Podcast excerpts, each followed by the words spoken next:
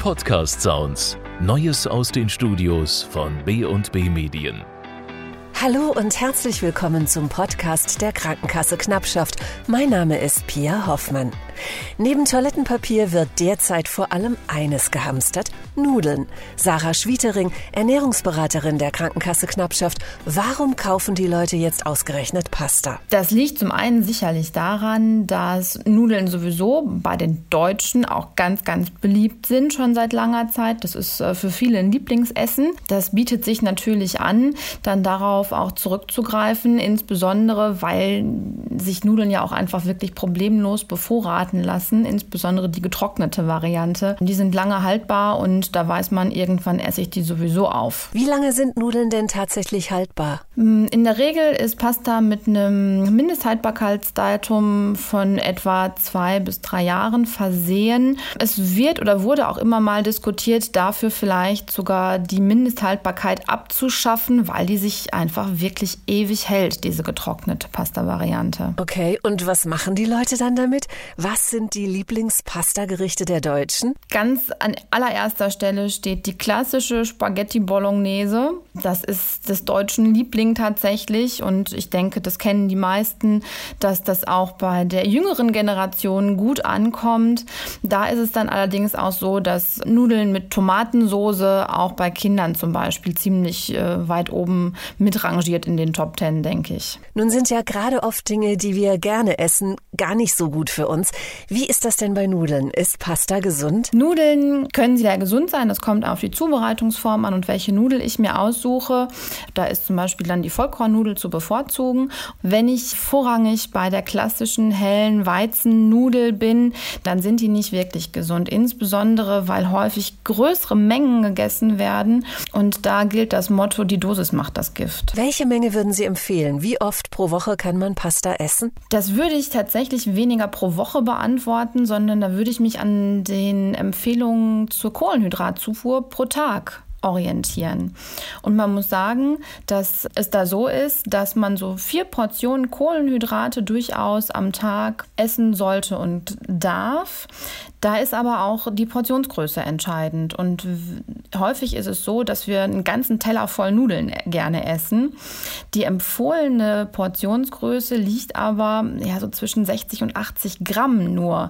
Da sind wir weit weg von dem, was viele in einer Portion dann auch essen. Wenn ich den ganzen Tag aber zum Beispiel gar kein Brot esse, dann habe ich natürlich ein bisschen mehr Kohlenhydratportionen für Nudeln zum Beispiel übrig. Wenn ich jetzt so viel Pasta esse, welche Sorte würden Sie denn da empfehlen? Am besten wählt man schon mal eine Vollkornnudel aus. Die hat den Vorteil, dass sie schön ballaststoffreich ist. Da stecken Vitamine und Mineralstoffe zumindest in etwas größerer Menge drin als in den klassischen hellen Nudeln. Und dann ist es natürlich die Frage, wie kombiniere ich dieses Nudelgericht? Entscheidend ist immer, einen großen Gemüseanteil mit dabei zu haben. Und kombiniert mit einem mageren Fleisch oder einem leckeren Fisch dazu kann das durchaus eine ganz gesunde Variante sein. Was auch ähm, etwas neuer auf dem Markt ist, ist zum Beispiel Pasta aus Hülsenfrüchten. Also nicht aus Weizen oder anderem Getreide hergestellt, sondern auf Hülsenfruchtbasis. Das können Erbsen, Linsen oder Kichererbsen sein. Und die haben besonders hohen Eiweißgehalt und sind dadurch auch gar nicht ähm, zu unterschätzen in der Küche. Also Hülsenfrüchte sind schon mal gut, die müssen aber nicht in der Pasta stecken, die kann man auch dazu machen, oder? Ja, um zum Beispiel eine richtig gesunde Bolognese herzustellen, würde man das Fleisch weglassen und durch viel, viel Gemüse und zum Beispiel Linsen ersetzen. Das wird dann genauso gewürzt wie die klassische Bolognese mit Fleisch ist aber um ein Vielfaches gesünder sofort. Warum ist jetzt gerade diese Kombination so gesund? Eine Linsenbolognese ist vor allem deswegen so gesund, weil die Hülsenfrüchte, also die Linsen, viel Eiweiß, viele Ballaststoffe liefern und dafür aber überhaupt gar kein Cholesterin zum Beispiel mitbringen, was ja beim Fleisch der Fall wäre. Und durch den großen Gemüseanteil sind auch einfach weniger Kalorien enthalten, weil ich das fettreiche Fleisch durch wasserreiches Gemüse ersetze. Das klingt interessant. Was macht man denn da dazu? Haben Sie da vielleicht ein bisschen ausgefallenen Vorschlag?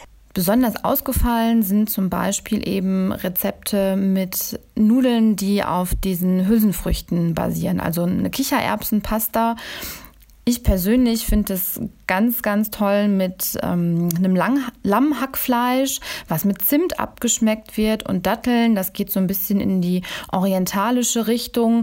Das ist was, das hat man, glaube ich, tatsächlich nicht so jeden Tag auf dem Tisch stehen. Das stimmt. Und wie genau bereite ich jetzt ein solches Linsenpastagericht zu? Man nehme pro Person 60 bis 80 Gramm Vollkornspaghetti und koche sie in reichlich Salzwasser.